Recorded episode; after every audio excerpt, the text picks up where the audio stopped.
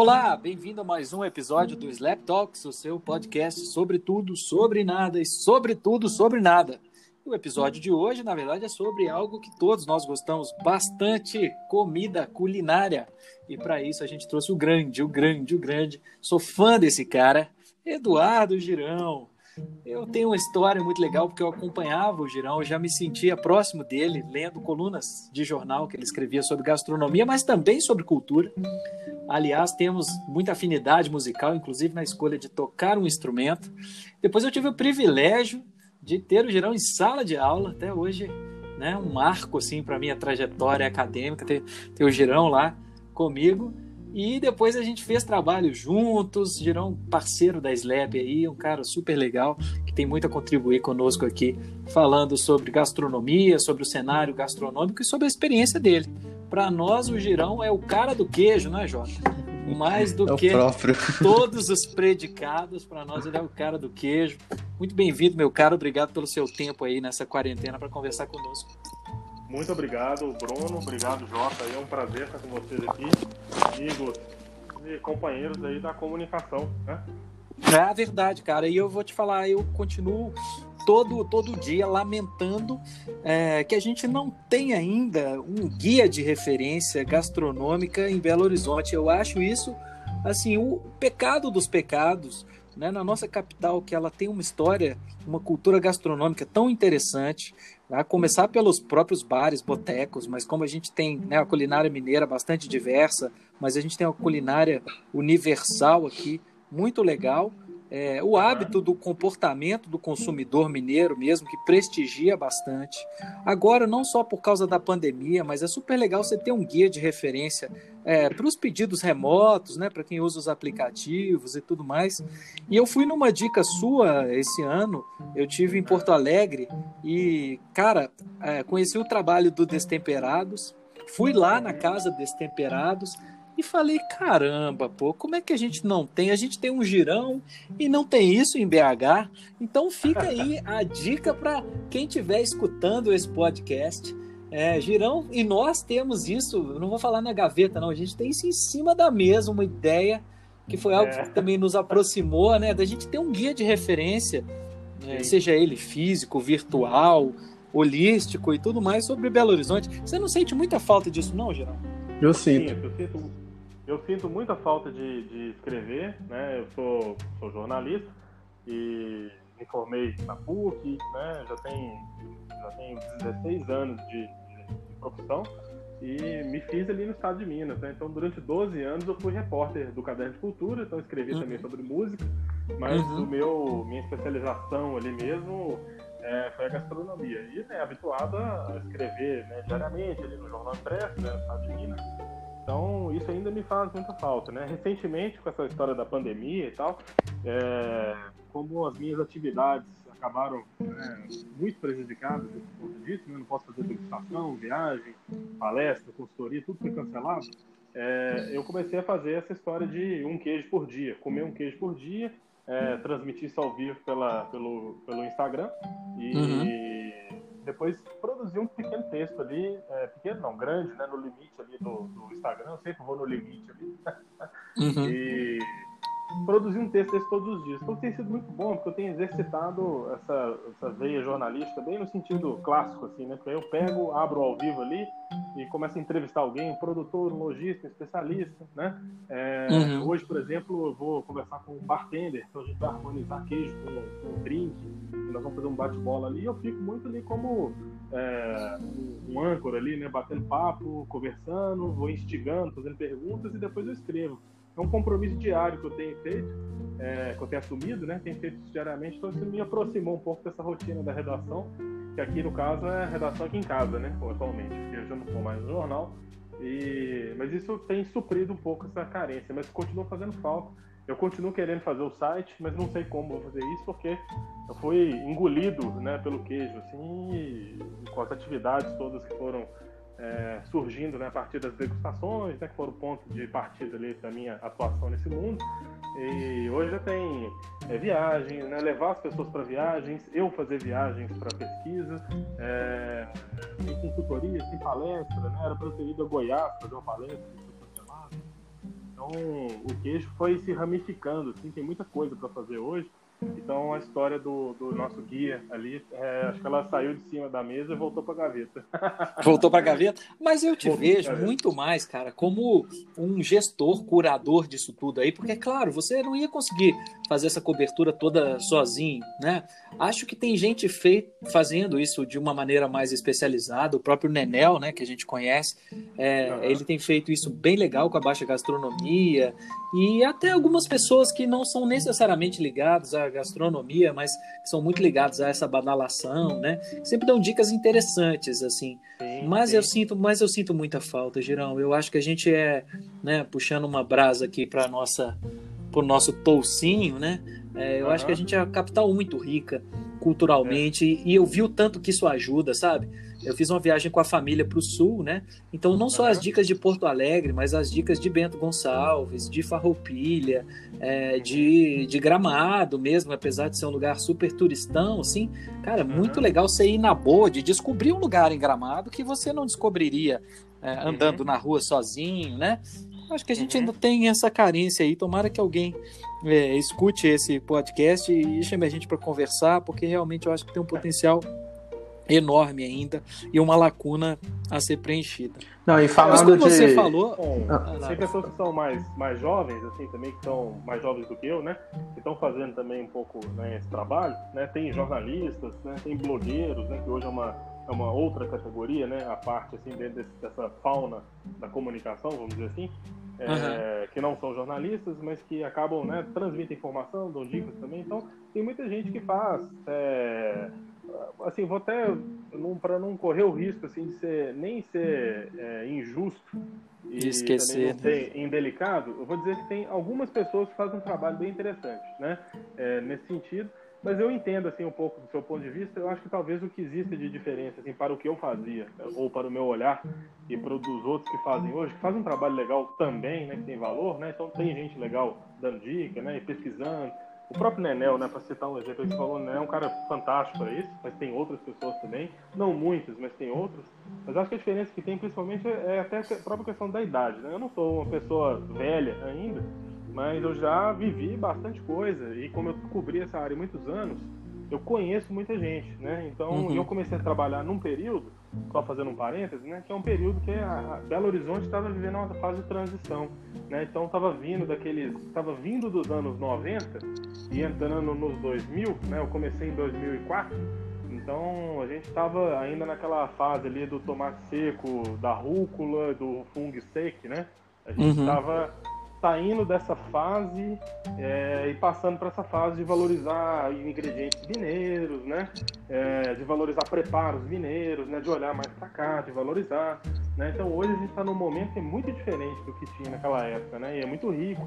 E tem muita gente que dá muita dica e fala muito sobre isso, isso é muito bacana. Mas eu... é, talvez as pessoas que começaram mais recente não tem tanto contato com a turma que ajudou a fundar essa história também, né? Então tem gente que não sabe, por exemplo, qual é a origem do Vecchio Sonho, por exemplo, né? O Vecchio Sonho tem na origem dele lá o Memo, o Biagi, o, o, o Ivo Faria, né? É uma história super interessante. Então, pessoas mais jovens muitas vezes não sabem disso, por exemplo, né? Então, falta às vezes esse... Não é uma crítica, né? Mas só uma observação mesmo, que até pela idade, as pessoas, né, pelo tempo que estão trabalhando com isso, às vezes as pessoas não, não conhecem tão a fundo, assim, um pouco, né? O que que, o que, que existia, né? É, como é que a gente chegou nesse lugar? De onde que a gente saiu, né? Então, eu conheço essas pessoas, entrevistei muitas, algumas já morreram, né? Então, talvez isso seja a diferença um pouco no texto, né? Que a gente percebe. É, não só, geral, não só no texto, né? Mas eu, eu te acompanho pelo Instagram, é, as viagens que, né, que você faz e tal. É, toda a parte, você pega toda a parte cultural, não é só do, né? Você pega o, o ambiente que, aquela, que, é que aquelas pessoas estão inseridas, a comunidade. Tem hora que eu fico vendo as suas, suas postagens no Instagram e fico, gente, como é que não tem um documentário sobre isso, sabe? Assim, é, tem gente que fala isso. Eu fico feliz de ouvir. É, sabe, assim, o documentário, é, é, né, como o Bruno falou, quer dizer, o, o fazer um, um, guia de gastronomia, mas na, as suas viagens, elas, elas têm que ser documentadas. Aí, o pessoal do GNT que estiver escutando, né, pode entrar em contato com o Girão aí E Netflix. Li, é, livro também, sabe? O livro de fotografia com seus textos, porque vai muito mais, não é só queijo, né? Você, você fala de todo, uhum. todo, toda a cultura ali da, da família que, tá, é, que, que, vive daquilo né, e tudo. É, é uma maneira, é uma maneira possível, né? Eu, eu não gosto de, de ficar assim como se eu fizesse a coisa, só eu fizesse a coisa certa, né? Acho que isso é, é além de, de, indelicado, isso não é, não é verdadeiro, né? Mas uma maneira né, de enxergar né, a gastronomia tá é ver de uma maneira mais ampla, né? Então, é, a cultura alimentar, né, vamos chamar assim, ela envolve né, uma série de fatores, né? Então, por isso que quando eu vou visitar uma queijaria, por exemplo, é, eu sempre registro né, nos stories ali, converso com as pessoas assim, o que, que a pessoa come, né? Uhum. É, que horas que ela levanta, qual que é o carro que a pessoa tem, né? Como é que a pessoa vive ali naquele lugar, onde é que ela frequenta, o que, que ela compra. Então, assim, por essas e por outras, né, por observar esse tipo de coisa, a gente consegue ter um olhar um pouco mais, mais amplo, né? e, e mais rico, né, também sobre aquele objeto que a gente está olhando ali, que é o queijo. Em volta dele tem um monte de coisa, né? Então, por isso que quando a gente escreve, né, quando eu escrevo né, as coisas, aí eu sou capaz de argumentar coisas, por exemplo, a gente estava falando sobre manteiga, né? Ah, manteiga no Brasil e tal, papapá. E eu fiz a seguinte colocação, assim, pô, num lugar assim, Minas, né? Você tem tanto produtor de queijo, né? Tem, tem, tem tanta gente fazendo queijos, né? Tem tanto soro, né, sendo uhum. gerado o soro pode ser desnatado, você pode fazer manteiga, né? E você pode também fazer manteiga do creme, né? Retirar o creme do leite ali, desnatar, fazer a manteiga e tal. Por que, que tanta gente é, tem isso em casa e não produz, né? Você chega na casa do produtor, você abre a geladeira dele, tem um, um pote de margarina, né? Um negócio absurdo, né? Então a gente observa essas coisas. Né? Eu não uhum. vou lá só para fotografar o queijo, comer o queijo, falar né, qual é a maturação e tal, não é isso. Então é um olhar mais amplo, né? Você vê como aquelas pessoas vivem, né? Que que elas, qual que é a opinião delas sobre o mundo, né? A visão de mundo delas, né? Para entender o contexto que aquele alimento é inserido, né? Então precisa ter um olhar mais atento, mais amplo, para a gente poder ter um texto né, mais robusto, mais rico, né, que a pessoa tenha, é, que a gente faça uma entrega né, de conteúdo é, mais relevante. Né? Então, por isso a gente é capaz de observar essas coisas. Né? Aqui, como as pessoas usam milho, né, por exemplo, é muito legal na alimentação. Como é que as pessoas usam é, o queijo, às vezes, muitas vezes colocando queijo dentro do prato para comer, né, uma coisa que a gente não vê muito, né, que acontece lá. Uhum. É, a presença da margarina na geladeira, né, então, muita coisa que a gente olha assim, que compõe um olhar mais, mais amplo, né, e que acaba sendo atraente, e dá esse tom de documentário. Né, Sim.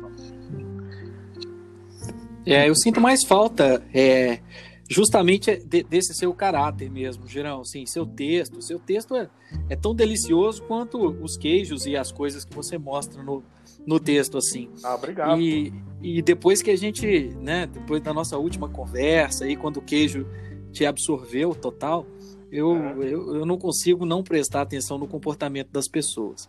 Eu vou dar um depoimento pessoal aqui. Até pouco tempo atrás, eu fazia parte de um grupo de Facebook chamado Restaurantes de BH é um grupo que tem mais de 50 mil pessoas. Uhum. Tecnicamente, seria um grupo para as pessoas relatarem suas experiências no intuito de ajudar outras pessoas, né? Do tipo, olha, abri um restaurante novo na rua tal, fomos lá na sexta-feira, muito interessante isso, pedimos isso, pedimos aquilo e tal, tal, tal. Beleza? Achei que esse era o propósito e achei muito legal, né? Acho também que ajuda essa, essa lacuna. Porque quando a gente pensou a ideia do guia, era justamente ser um guia colaborativo, né? Muito legal, assim, é, você, por exemplo, dar o pontapé inicial, é, trazer as suas impressões, você é um cara muito humilde, justamente por isso, assim, não era para ser uma crítica gastronômica, né? Era para ser um relato da sua experiência. E, obviamente, as pessoas podiam, né? A ideia era que as pessoas é, pudessem discordar ou concordar, ou seguir aquilo ali como dica, que, que o próprio estabelecimento pudesse se posicionar, né? Em relação a qualquer coisa, positivo ou negativo, ou neutra, uhum. né? E eu, eu vejo que esse espaço do, do Facebook lá, ele virou um espaço de crítica, cara. Eu fiquei até, eu até sair do grupo, porque parou de me ajudar. As pessoas se imbuíram assim, né? Acho que porque tem tanto reality show aí de culinária, né? Que as pessoas se imbuíram de críticos gastronômicos que não te ajudam em absolutamente nada. Porque o que, que você quer saber?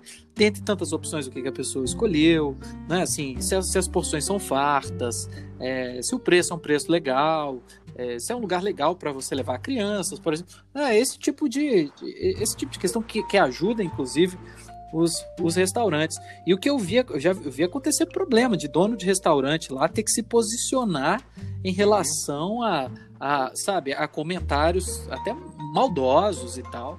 É, e, e, obviamente, né, comentários que não tratavam da realidade e tudo. É, então, foi assim, foge do controle. Eu acho que quando não tem a referência, né, isso fica solto, isso não é legal. Como uhum. eu tenho visto, né, na minha vida agora de viajante, é, o TripAdvisor me ajuda muito a escolher um restaurante numa cidade que eu, que eu não conheço, né? Uhum. Onde eu nunca estive. Mas outro dia, não vou falar onde, mas eu fui no, pô, num lugar super é, bem classificado e tal. E lá na parede tava assim: ah, se você nos avaliar com nota máxima no TripAdvisor, você ganha um chopp.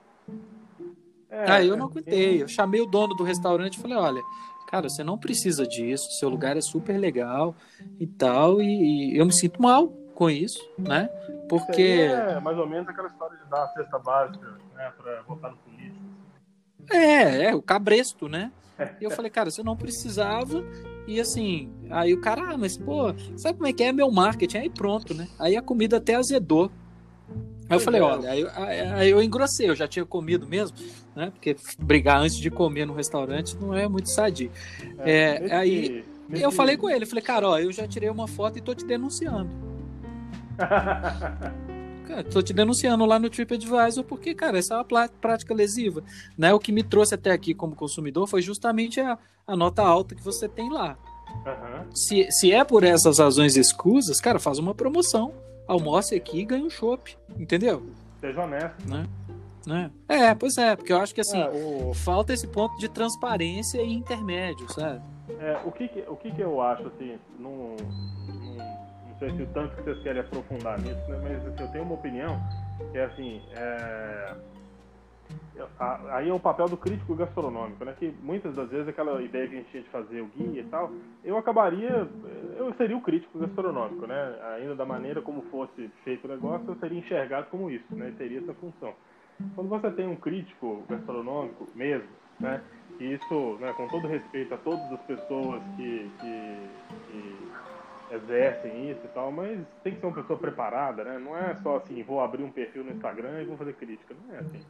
Claro, claro. Isso, a escola de jornalismo ensina pra gente, né? Que a gente precisa ser, é, procurar a, a, a, imparcialidade, né? Ser justo, né? E ter uma preocupação uhum. social. A gente tem consciência do papel que a gente tem para as pessoas, para o leitor, do impacto na vida das pessoas, no dinheiro das pessoas, no negócio que o cara abre, como um restaurante, um bar.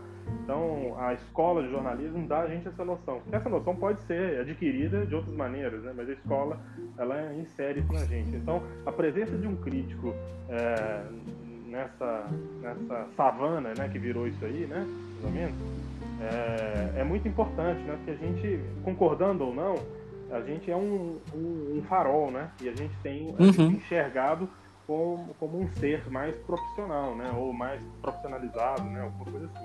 Então você pode até discordar daquilo que eu estou colocando, aquilo que eu vou colocar com embasamento técnico e baseado numa experiência é, minimamente anônima, né, que eu não avisei, que eu paguei e tal. Então eu tenho um mínimo de credibilidade para aquilo, ainda que a pessoa discorde do meu ponto de vista.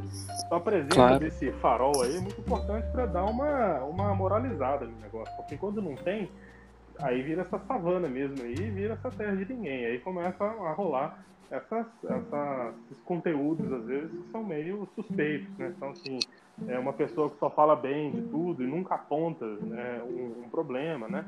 E a função uhum. da crítica não é meter pau, né? A meter o pau, não, vou, não. vou arregaçar, vou acabar com aquele restaurante. Não é isso. É apontar é, como foi aquela experiência ali, né? Os pontos foram positivos, foram negativos, né? E a fazer de uma maneira construtiva e elegante, né? E isso ajuda... É tudo que a gente não vê acontecendo em fórum, né? Em fórum, geralmente, é um pega para capar, falta de respeito, né?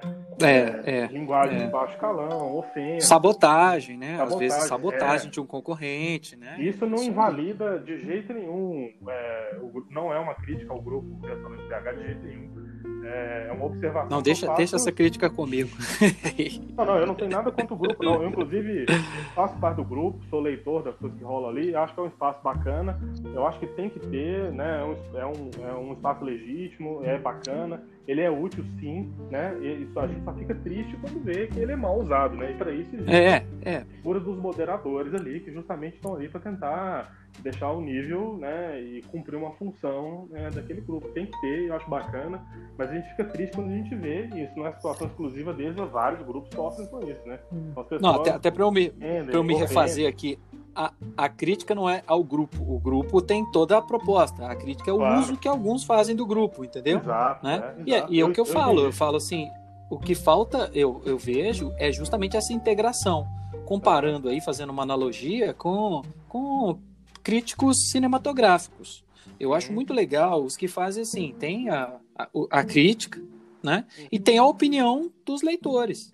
E aí você tira a sua média, entendeu? Então, às vezes, assim, a crítica foi mais contundente, mas a opinião dos leitores é diferente daquilo.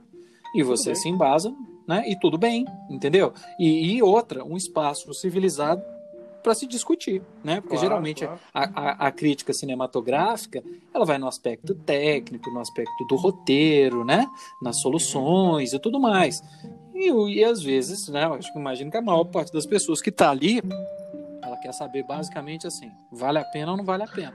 Né? Eu vou sair de casa, vou ao cinema para ver esse filme, eu vou comprar esse filme, eu vou é, dispor aqui de duas horas e meia da minha vida para assistir esse filme. Vale a pena? Isso, né? Dentre tantas opções depende, que a gente tem. É, isso depende de enxergar a gastronomia como uma opção né, dentro da, da, da, cultura, do entretenimento. Né? Quando a gente entende né, a ida a um restaurante como uma uma oportunidade de fruição, né, de uma, uma experiência ali que tem o seu, o seu caráter cultural, né, inclusive, né, quando você vai, seja num restaurante muito tradicional ou uma coisa de ponta, né, existe uma dimensão estética, cultural ali também que é possível de ser fruída, né? E quanto mais é, instrução você tiver, é, mais chance de você ter mais prazer, né? Com, com qualquer grau de, de, instrução, você pode ter prazer, né? Mas quanto mais você Não, conhece sobre aquilo, é melhor, né? Sem dúvida. Então, as pessoas e, e eu acho que isso como entretenimento, né? A crítica passa a ser melhor absorvida, né? Porque é isso, né? No caso do cinema, é, ópera, teatro, né? Isso é muito comum, você tem o papel do crítico e, e você vai lá para depois você ver, inclusive se você concorda, se não concorda, né? é divertido é, ler e quando uhum. você discorda tá tudo bem, não tem problema nenhum não. Agora a gastronomia ainda, principalmente do Brasil e mais ainda em Belo Horizonte, isso é, isso é uma coisa que tá no período mesozoico. Tá muito, muito mas é, e essa é. questão, é. essa questão uma... da crítica, né, vocês estão falando, quando ela é feita de forma profissional, né, não apenas por uma pessoa, mas né, um grupo de pessoas, tá, ela ajuda a movimentar ali o, o, o mercado, né? Aí trazendo um pouco para a uhum. sua área né, de, de queijo, eu vejo, né, às vezes, é, um, alguns concursos, né, que você vai como jurado, é, tem outros jurados uhum. também, então ali tá movimento, o pequeno produtor, ele fica sabendo, não, peraí, o que, que eu preciso melhorar? Né? Eu perdi, ou eu ganhei por isso, eu perdi por isso, então, preciso... então toda um, uma cadeia ali, um, um negócio, né, ele vai, ele, ele melhora é, diante daquela, da, das críticas profissionais, né? Sem ser aquela crítica realmente para derrubar, né? Assim, é para ajudar, né? Ô Jota, mas eu, eu iria além ainda. Acho que teve um propósito muito legal na nossa ideação aí do, do guia, que era, inclusive, ajudar os restaurantes. Sim. Porque, né, aquela, aquela crítica bem colocada, sabe? Como um toque, olha, poderia ser assim e, e, ver a concordância ou não dos clientes ou possíveis clientes, cara, isso é ótimo, porque a maior parte desses restaurantes, como negócio, eles não, não têm né, muito hábito de fazer pesquisa, pesquisa de satisfação, enfim, a coisa acaba sendo muito arbitrária e tudo mais, né? Então eu acho que é, esse foi um ponto interessante, é. assim, e diferenciado. Que, e né, ainda mais na, tentou, na né, né? gastronomia, né? Porque cada um tem ali o seu, seu paladar, né? Então não dá para para é, opinião. opinião é uma coisa que cada um tem é. a sua, né? Então, no caso da crítica, é uma análise é, baseada em uma série de critérios, né? Que, que, exclui a questão do gostar, né? Inclusive, é, né? eu vou lá e tem, se eu não gosto de pequi, mas eu preciso ser capaz de avaliar se ali o pequi está de forma prazerosa, né? Enfim, um exemplo uhum. bobo, mas só para entender. O fato de eu ah, mas... gosto de tá? Mas vamos supor, se eu não gostasse, eu tenho que ter a, a capacidade de isolar isso. Né? É outro, outro, Mas eu acho que, sobretudo, nessa volta agora, pra, né, quando, quando a pandemia for controlada, cara, acho que não só os estabelecimentos gastronômicos, né, mas qualquer estabelecimento vai precisar desse empurrão, né, desse e, e é um pouco do que já está acontecendo. E eu estou achando é, muito legal é, das, das, pessoas priorizarem comunidades, é, né, pequenos fornecedores e pequenos produtores, é, a questão da regionalização e tudo mais. Eu acho que é muito legal quando o consumidor começa a premiar isso. Né? Eu acho que uhum. é, cada vez mais a gente vai precisar disso, de, de guias né? do, do, do, do que fazer. E, o, e, principalmente o pequeno empresário vai precisar muito disso. Né? Até uhum. para para ele retomar aí os negócios, né? A gente vem falando aí desse novo mundo pós-Covid-19 e, e, acho que né, vem, vem bem a calhar, uma pena que a gente ainda tem essa, essa lacuna aí. Uhum. É, o, a gente tem tentado, por enquanto, né, é, estimular consumo de alimentos artesanais, é o que eu tenho feito bastante aqui, né? Até a história do um queijo por dia, é, hoje mais tarde vai ter a, a edição do dia, inclusive, é, a gente tem feito isso nesse momento, mas assim, ao longo do meu, do meu ano, assim, né, eu falo várias vezes de bares, restaurantes, produtos, né? Só que agora, por razões óbvias, assim, tá, tô mais focado na história do, do produtor artesanal, produtor pequeno, né? Mas apoiei delivery também, né, durante um certo tempo e tal. É, embora haja um debate atualmente da segurança, né, de quem faz o transporte, enfim, mas existe uma uhum. necessidade uhum. ali das empresas rodarem, né, para fazer um, um, caixa ali que é um, um respirador artificial nesse momento aí que não resolve o problema, mas pelo menos a empresa não morre, né? Então precisa uhum. ter um incentivo, né, das pessoas do ramo, né, também aí para estimular um pouco de delivery, né, medida possível. As pessoas estão sem dinheiro também, mas na medida possível, é, delivery, comprar de produtor pequeno, né, de loja local, né, isso é importante. E, mas na volta a gente acho que não dá nem para saber como vai ser, porque tá tudo tão de ponta cabeça que Sim, é possível sim. fazer previsão. ô, ô, ô, Girão, e não, não só em função né, da pandemia que está acontecendo, mas é, você não acha que, sobretudo os queijos mineiros, assim, tem um potencial de crescimento Brasil afora muito grande, assim, é, da demanda. Eu falo porque eu, eu também sou um adorador de queijo e viajando Brasil afora, duas coisas que eu sinto muita falta daqui, assim, o queijo e o pão de queijo, né? Aliás, eu, eu tive uma experiência comendo um pão de queijo lá em Manaus que eu, eu falei com o gerente do hotel, falei, ó, você pode chamar isso aqui de qualquer coisa, mas não chama de pão de queijo, não que o mineiro fica ofendido né? Então, assim, e eu vejo muito esse, é, é, é, esse culto, sabe? Ao, ao, queijo, né? O queijo mineiro é, e as grandes marcas, assim, né? O Cerro, é, Salinas, né? É, enfim, Brasil afora eles são conhecidos, são ultravalorizados. Não, não falta aí também um desenvolvimento? Como é que você vê isso? Olha, é, é uma questão é, complexa, né? É, nesse, vamos, vamos esquecer que tem o coronavírus, né? Nesse momento uhum. aqui, porque esses desafios já se colocaram bem antes, né? Do, do da pandemia e com a pandemia eles estão é, piorados, né? É, uhum. Mas a gente tem alguns gargalos, tem algumas dificuldades. É, a primeira é, vamos citar uma, inclusive, bem atual, né? O frete. Frete, é. Cara, uhum, logística uhum. é um negócio assim surreal. Eu vou dar um exemplo é, do que aconteceu outro dia, que certamente vão ter exemplos piores aí, mas esse eu me lembro claramente porque é recente. Tem um chefe de cozinha que eu admiro muito, que mora no interior de São Paulo, e eu comprei dele algumas coisas assim, banho de porco, charcutaria, patês, assim, umas coisas que ele faz, assim, são muito boas. Ele botou isso no uhum. isopor e tal, e despachou é, lá do Vale do Paraíba, do, da Serra da Bocaina, para Belo Horizonte. Aí demorou, o prazo do correio estava ruim e tal, e demorou aí acho que uns 3, 4 dias para chegar o Sedex. E a minha compra lá deu, né, tipo, ah, é, é um valor aproximado, tá? Mas assim, eu paguei mais de frete do que de produto. Assim, meus produtos. Ah, imagino. Eles deram minha compra lá, comprei assim várias coisas, deu tipo 110, 120 reais. O que eu paguei uhum. de frete para chegar deu 130. Então, assim, uhum. um cara que trabalha com porcos criados soltos, né? A Páscoa, um uhum. trabalho super bonito, cara com experiência fora do Brasil, dentro do Brasil, cara super chefe, assim, produtos incríveis, que não existe coisa igual no Brasil, e eu paguei mais pro correio do que para ele. Assim. nada contra o correio, mas assim, gente. Não, é, pois é. Pois tem é. alguma coisa errada, né? Então, uhum. muito doido isso.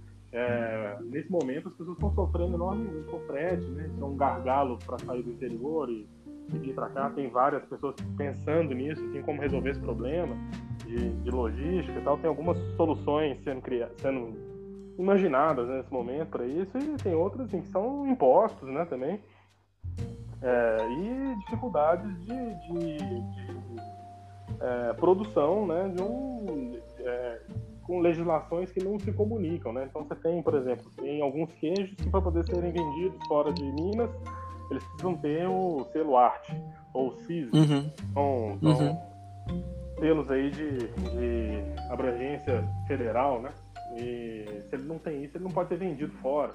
É um negócio complicado, né? Aquela época do incidente lá da Roberta Sudbrack, né? Também que é, aprenderam coisas dela durante lá o Rock in Rio e tal, né? Rock in Rio, é, para chamar atenção, né? Então, essa questão de um produto que pode ser vendido é, num lugar, mas cruzou uma linha imaginária ali do, no mapa, não pode ser vendido, né? Então tem um monte uhum. de, de, de, complicadores, assim. E tem questão de abrir mercado, né? Que é uma coisa que demora, né? É, ontem até numa live, numa live minha, a gente estava falando disso, assim, de que tem um, uns marcos, assim, na história do queijo, né? No Brasil. No caso do queijo de Minas Gerais, tem aquele filme do Elvésio Raton, que é de 2011, uhum. se não me engano, que é o Mineiro e o Queijo. É maravilhoso. Ali, é um filme, um panfletário, né, bonito, assim, que fala muito uhum. da canastra. E na, mais ou menos naquela época ali, o produtor começou a ganhar nome, né? Então você começou a chamar uhum. o queijo pelo nome do produtor, o queijo do Zé Mário, o queijo do Luciano, né? Então tem, tem uhum. essa questão, assim, que antes não era muito comum, e hoje é, é a regra é essa. Então, é, aquilo ali marca o início de um, processo ali de valorização do queijo, né? Que se você for ver, é um negócio muito, muito recente, tem nove anos, né? Assim, Sim. mais ou menos Sim. naquela época. Então, isso é tudo muito lento, né? As pessoas estão acostumadas a. Os queijos que mais são mais consumidos no Brasil são mussarela, queijo prato e requeijão, né? Sendo que o requeijão é. é. um alimento é, ultraprocessado, né? Enfim, Processado, é. É, é uma é. outra coisa. Né? A mussarela, isso são dados da Associação Brasileira da Indústria do Queijo, né? São queijos uhum. industriais. Mas certamente suplantam né, o consumo artesanal, sem dúvida. Né? Então, são os queijos mais consumidos. Então, assim, quebrar isso é demorado, é lento, né? Então, tem uma cultura de consumo de queijo fresco, sem maturação, né, que não tem problema nenhum, mas que, é, por desconhecimento, né, as pessoas ignoram, né, queijos maturados, é, queijo mofado, parece que está estragado, né, a pessoa acha que, uhum. não pode comer a casca. Tem produtor mesmo que quando o queijo está mofado, tem ácaro, alguma coisa assim, ele joga o queijo pro porco, né, pro, pro hum. porco comer. Né? Então, uhum. eu ouvi relatos disso, tipo, ano passado, né, não é nada, não é uma realidade distante, não, é coisa que ainda é. É outro, outro então tem uhum. uma questão de cultura que precisa ser quebrada. Tá valendo a pena ser porco. É, é. isso aí. Outro é. dia, até no supermercado, tava, é, teve degustação do queijo com cachaça. Ele é, acho que ele é maturado né, junto com a cachaça e tal, sabe? Então, é, é, eu experimentei e tal, mas eu ainda sou daquele. Eu prefiro os dois separados ainda. Aham, uhum, sim. É, então tudo é muito novo, né, pro, pro brasileiro, assim, né? Não é... O consumo de queijo no Brasil ainda é muito pequeno se você compara com os Estados Unidos, com a Argentina, é muito maior, né? Na Europa nem se fala, né? Então, consumo de queijo que você tem em Portugal, na França, né? Pô, um negócio enorme. É, mas eu, eu, achei inter... então, eu achei interessante, é. assim, é, porque me lembrou um pouco é, igual cerveja artesanal, né? Que as pessoas começam a fazer experimentações, né? Não sei se é essa, nesse caso seria isso, mas assim, né? Já começa a quebrar um pouco essa questão do queijo, né? Igual você falou, é, que a gente já está acostumado. Então já começa ali a colocar né, com, com, cachaça e outras variações. É, isso tudo é, é questão de cultura, assim. Para nós é tudo muito novo e existe, existe por, é, por trás disso aí também, que aí eu, pode ser assunto até para um outro dia, porque isso vai longe, né? Mas é, existe a questão da.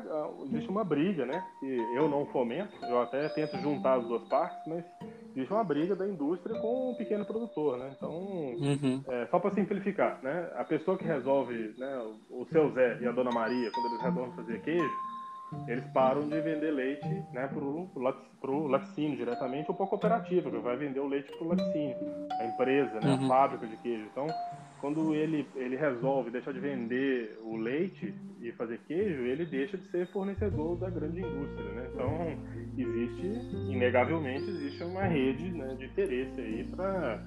Isso fica se, se, todos os vizinhos começam a saber que o seu Zé e a Dona Maria estão ganhando dinheiro faturando queijo, é uma cidade inteira, uma região inteira, né? Então, um estado inteiro, daqui a pouco, tem um viés aí de, de produção que vai mudar e que vai quebrar a perna da indústria, né? Então, isso é uma questão de fundo que não pode ser esquecida, né? Então, uhum. consumir né, produto artesanal, nesse momento, é um ato político, né? Comer é um ato político, cozinhar é um ato revolucionário, né?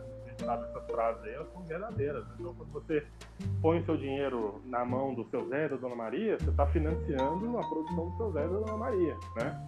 Sim. Então, sim. É, é, importante ter consciência disso. É, eu sinto falta, Girão. É mais do, do marketing do branding do queijo mineiro, sabe? Aliás, de, de produtos mineiros de uma maneira geral. Assim, é, rodando o Brasil, eu acho que a gente, às vezes, é muito é, na essência do mineiro, é muito tímido, né, para colocar essas coisas, sendo que às vezes a gente tem, né, produtos maravilhosos, queijo, pão de queijo, leite, é, doce de leite, doces de uma maneira geral, né? Uhum. Acho que a gente, é, eu não sei, vejo muita oportunidade aí da gente desenvolver marcas mesmo e uhum. grifes, né? Porque, por exemplo, eu falo que é, açaí de verdade eu comi, eu comi no Pará, né? O resto eu tinha comido uma coisa parecida com, com açaí. E aí você vai Brasil afora e tem isso, né? Você vai no sul, aí a característica deles do churrasco, né? E tudo mais. Eu acho que a gente tem isso muito aqui em Minas e talvez comunique pouco. É, eu acho que assim, o produto mineiro ele tem são produtos muito bons, né? A gente tem hoje uma gama de produtos. Eu, eu posso dizer assim que eu conheço razoavelmente bem isso, porque tem queijo, é, vinho, azeite, cerveja, café, cachaça. Café, é isso, né? Tem um monte de coisa hoje aqui em Minas é muito rico. E historicamente uhum. o produto de Minas ele vende meio sozinho, né? Porque já tem uma fama muito uhum. grande. Mas isso não uhum. quer dizer que não precisa de, de força de marketing. Né? Eu acho que precisa sim. Claro, né? claro. É só para para dar o pontapé inicial, né? precisa acompanhar as transformações né, do produto, a visão do produto, modificar a visão que tem do produto, né? É uma questão de estratégia e de continuidade nisso aí, precisa ter acompanhamento. Tem algumas instituições que fazem, né, trabalhos que são, são importantes e que a gente tem que lembrar, o Sebrae, por exemplo, é uma instituição que ajuda, né, bastante. Uhum, é, sim, desenvolve, sim. faz trabalho de branding, inclusive, né, já fez no caso do queijo na canastra, do Cerro, e acho que já estava para entrar numa terceira região, já não sei se é Araxá, é, uhum. é, mas está para entrar, então assim, é uma instituição muito importante nisso, né? Eu sempre falo assim. É, no caso da, do marketing, né, o Sebrae ajuda muito nisso. Então eles geralmente contratam uma agência, alguma coisa, que vai fazer fotos, vídeo, vai posicionar em feira, né? Então eles fazem esse meio de campo porque os produtores eles são muito carentes dessa visão é, empreendedora, né, de marketing, assim, que começa a ser cada vez mais comum, né? Eles vão vendo exemplo um do outro, né? Mas ainda Sim. são pessoas muito carentes, assim, de instrução no sentido de você despertar a pessoa que ela precisa botar a cara dela no mundo digital, né? Saber falar sobre o produto. Para eles, muitos deles ali é um produto muito banal, né? Do dia a dia. Ah, é um queijinho, né? Não, não é um queijinho, é o meu queijo artesanal. Leite cru, prensado à mão, maturado na madeira, né? O gado se alimenta só de fato.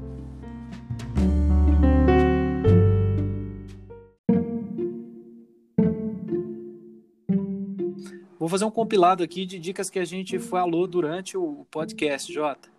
O Girão voltou aí. É, a gente falou do, do, do, do filme do Elvésio, né? O Mineiro Queijo. Falamos aí do Destemperados, também, que é um guia super legal para a gente ver. É, para quem quiser ver referências de guias legais no mundo, Le Fugin, super legal. Time Out, que é, né, que é um guia também cultural, mas também fala bastante de, de gastronomia.